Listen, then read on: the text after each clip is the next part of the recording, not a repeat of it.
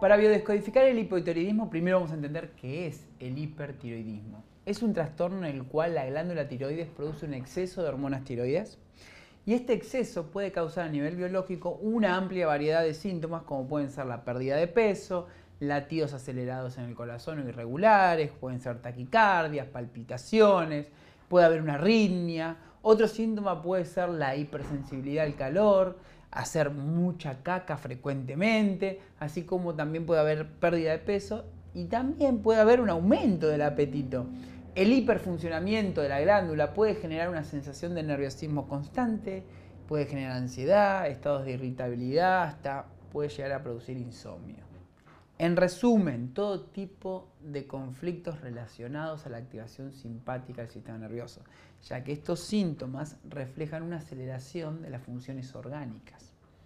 ¿Cómo se diferencia del hipotiroidismo? El hipertiroidismo, a diferencia del hipo, tiene la intención biológica de poner en marcha, de activar al sistema. En el sentido biológico, en el hiper es preparar al cuerpo para luchar. Entonces el sentido biológico del hipertiroidismo es ponernos en modo alerta y acelerar todos los sistemas para ganar tiempo. Acá la clave es ganar tiempo.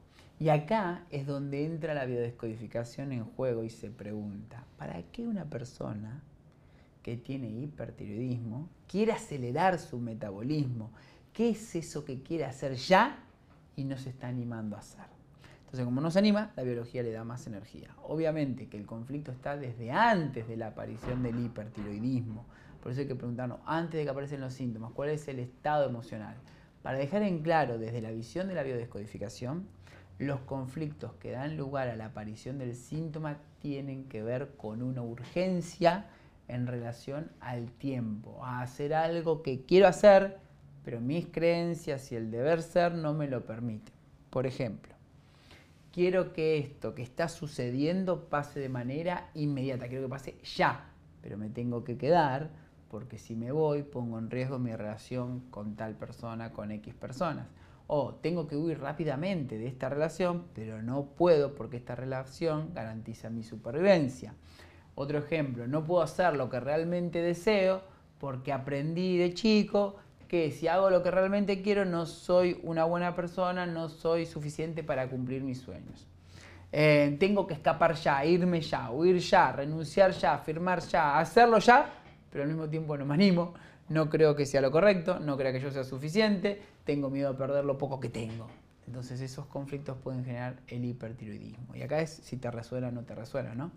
Un ejemplo también puede ser el caso de una mujer donde todo su grupo de amigas ya está en pareja, ya tiene hijos, ya está formando una familia, y ella se empieza a comparar con sus amigas, ya que ella no tiene ni amigarche. Y empieza a pensar que se va a quedar solo el resto de su vida, que no es suficiente para que la quieran, para encontrar pareja, y que todo se va a poner muy difícil con el paso del tiempo, y empiezan esas ideas de que pronto no voy a ser fértil y que no voy a poder ser madre y nunca voy a poder construir una familia, y yo quiero construirla ya. Y ahí es donde puede aparecer el hipertiroidismo.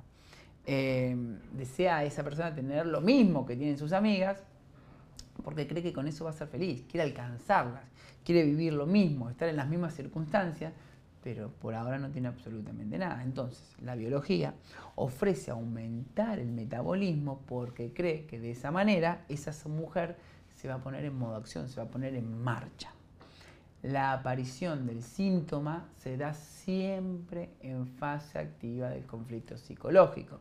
Es decir, que la persona está en simpaticotonía, está en estrés cuando aparecen los síntomas del hipertiroidismo.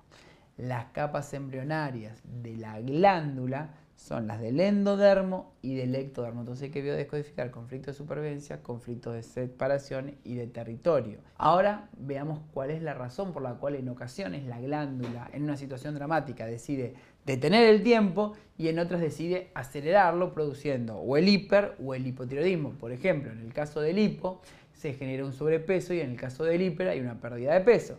Esto tiene que ver con que en el caso del hiper existen creencias que dicen que si se puede superar el trauma, que sí se puede vencer el problema, sí se puede solucionar el conflicto, lo único que falta es estar ligero y ponerse en marcha. En cambio, en el hipo se cree que no se puede, entonces uno se entrega.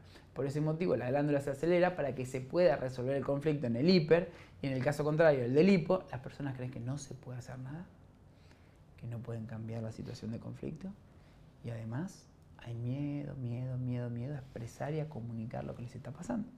¿Cómo biodescodificar el hipertiroidismo? Lo primero que tenemos que hacer como biodescodificadores es buscar el momento de impacto, la situación dramática, antes de que empiecen los síntomas, antes de recibir el diagnóstico dado por el médico.